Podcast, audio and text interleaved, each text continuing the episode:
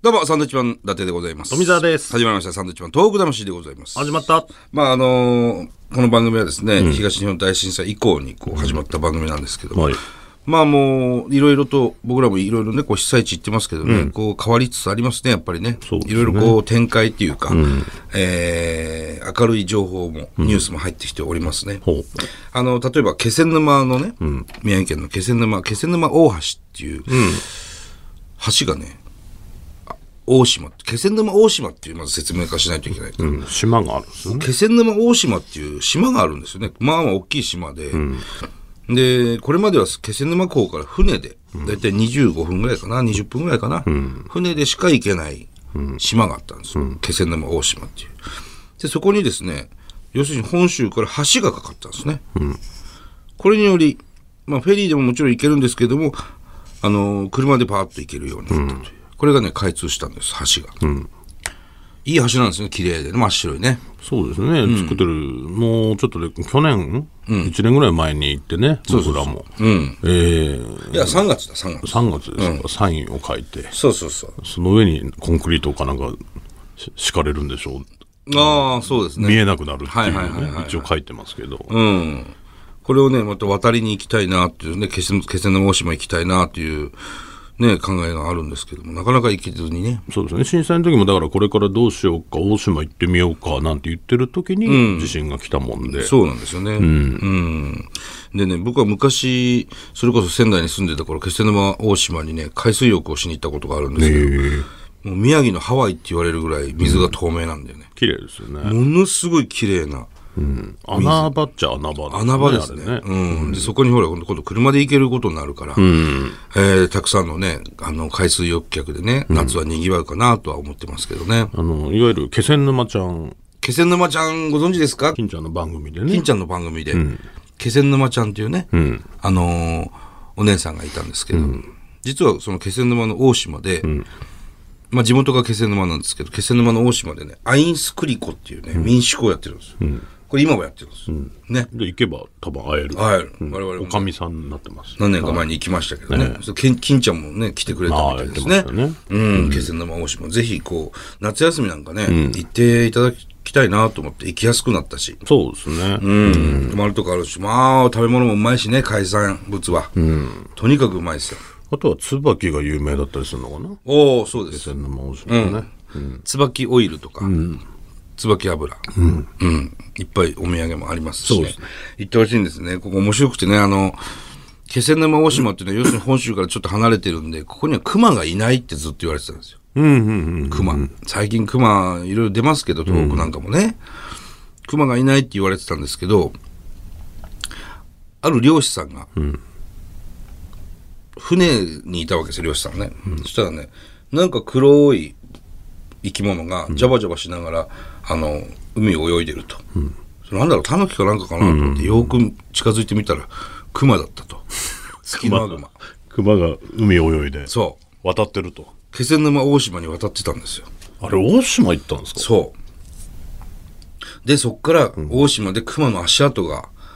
見つかって、うわ、これ大島に熊いるぞと。で、一回こう熊狩りっていうんですかね、こう、うん住人でね、住民でみんなでやってたんですけど、見つかんないと。うん。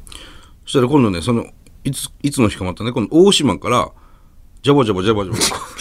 泳いでる、戻泳いでる何かを見て、あれ、熊だな、つって。熊戻ったぞ、気仙沼の方に、と。あ、そう。うん。あ、でも、気仙じゃあこれでいなくなったのかってなったんですよ、一回。そしたらまたね、熊の足跡が見つかってるんですまた来てる大島で。うん。また来てるのかもしれないみたいな。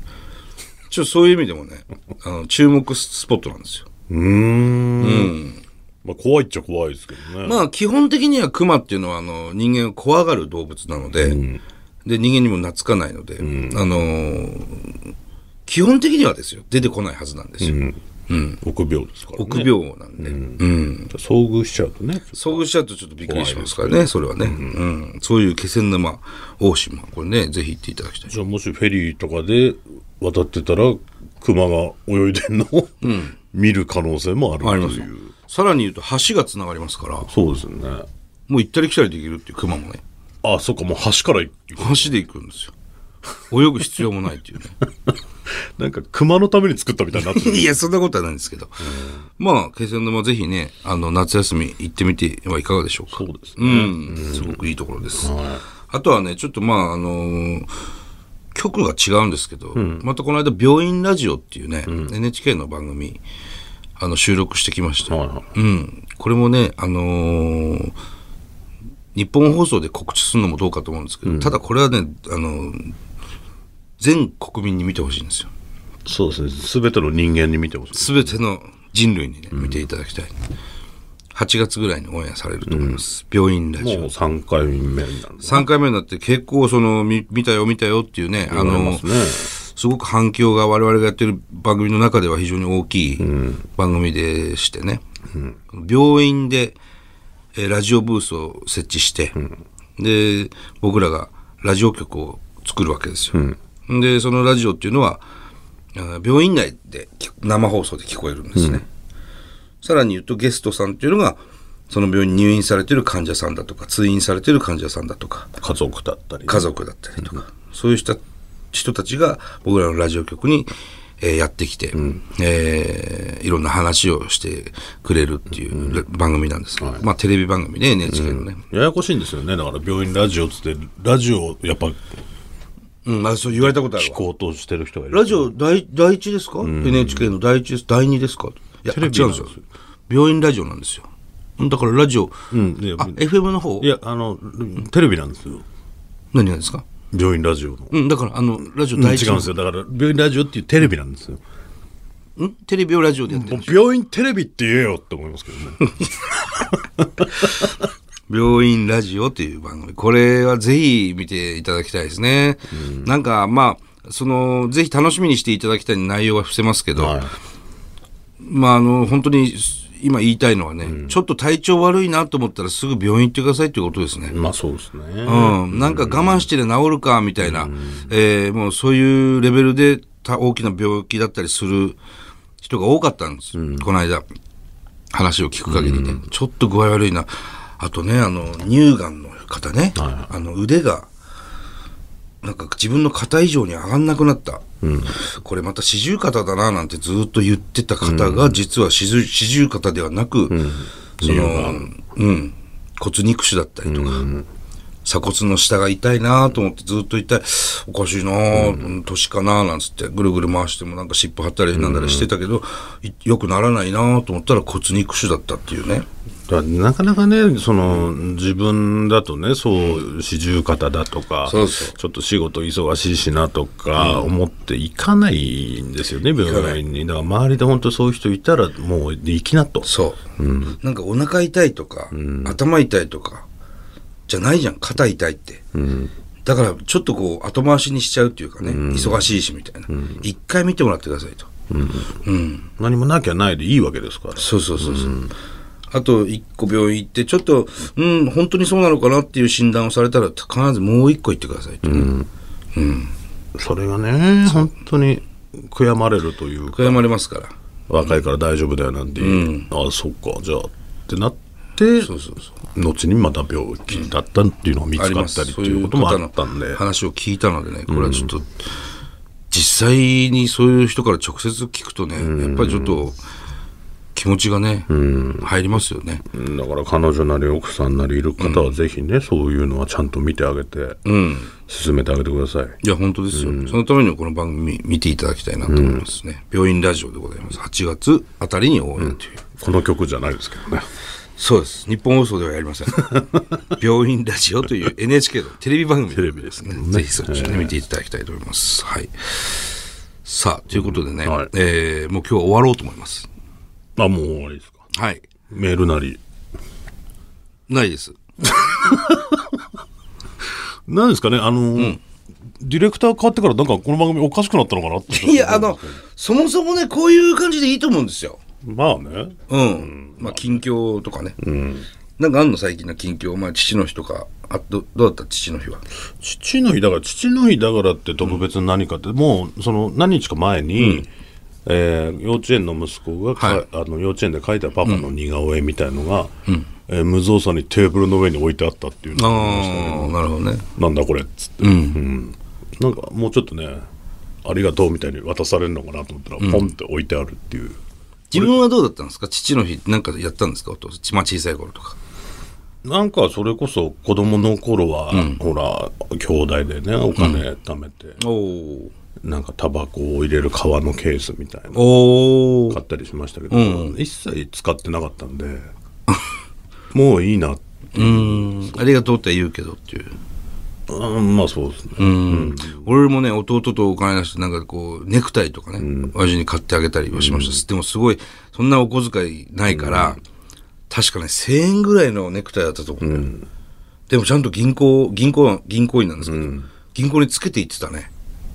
まあねそれ途中で外すかもわかんないいですやけいや どそんなことしないでしょきっとでもわからないけでどもそういうの大事じゃないですか大事ですね使ってるよ、うん嬉しかったですねなんか、ねただずっとん置いてあって埃をかぶってくのを見ていくとやっぱ子供心にねでもそれはちお父さんとしてはなんかこう使うのもったいないなっていう気持ちもあったんじゃないのいやそういう感じじゃないんですよないんだ、ええうんそれはわかるから、うんだけどまあ大人になりゃねあまあそれは使わねえかと、実用的なね別にタバコなんて何かに入れないじゃん、はいはいはい、それはわかるんですけど、わかるんですけどっていうところで一すよ回、 一回使ってるとこ見たかったみたいなあこーとそうねで。すねうん、僕もあの、娘からね、あの手紙いただきました。うん父の日、いつもありがとうね、って書いてあって。えー寒い時と涼しい時は一緒に寝てあげるねって書いてました。暑暑いんだしね僕はずっと暑い。パパは暑いから嫌なんだ、一緒に寝るのって言われてて。うん、でも一緒に寝たいんだよね、パパって言ったら、そのね、氷水に入ってきてって言われて、最 初。氷水にしばらく入ってきて、すごく冷たくなったら、来ていいよって言われたんですよ。うんただ、いいかいと。パパが氷水に入ったら、本当に冷たくな るんだよその後もずっと冷たいよその後もパパはずーっと冷たいままだぞ という話をしましたけど、ねうんあのどうやら暑いらしいんです僕はまあ、子供がそもそも暑いですからね体温が高い、そねうそうこのまま暑いのでうちの娘は汗っかきだから暑がりなんだよ、そうするともう無理なんだよねもう冷風機が冷風機の取り合いですよ、あうん、なんでパパが冷風機のね私と冷風機の間に入るのパパがって いうそうするとこう娘には一切風が来ないわけですあまあねそういうやり合いをしてますだからうん、もうだから34歳でもう子供はねあもう暑いから、うん一緒に寝たくないって言われますしでもこっちはギューってさ抱きしめて寝たいんですよまだ今も、まあねそれはね、すごく思ううん寝てからちょっとギュッてしたりしますけどそう寝てるからね、なんかマッサージしてあげるからねとか言いながら体をすごい触るんですけど、そうするともう寝てんのよ指かいて、そう俺の手の厚さで、俺ってわかるわけパパって、そうすると 蹴り入れてきますなかなかの蹴りですよ手首持ってかれるぐらいの本当にバンっていう、うんでも翌日聞いたら全然覚えてないとか言ってもうだから本能で嫌なんですよね、なのかもしれない。うん。だ手だけをね、こう、レース、あの、 氷水に、こう使って、そこまでしないといけないんですかね、うん、読書犬ガンダムみた いに、あの、戦い読ラーメンマン読書、読書みたいな、ここだけすごい冷たくして、行こうかなと思って ます。これからは。なんでだろう平気でこう顔面をこういうふうに蹴りますよね、顔面ギュをッて蹴ってきましたね。うん残酷ですよ子供は親に対してね。うん今だったら考えられないでしょこの俺ら俺らが親の顔を蹴るなんかありえないわけでしょありえないですよねそれは、うん今はいいんですまだ許されるあと口の中に指入れてきますか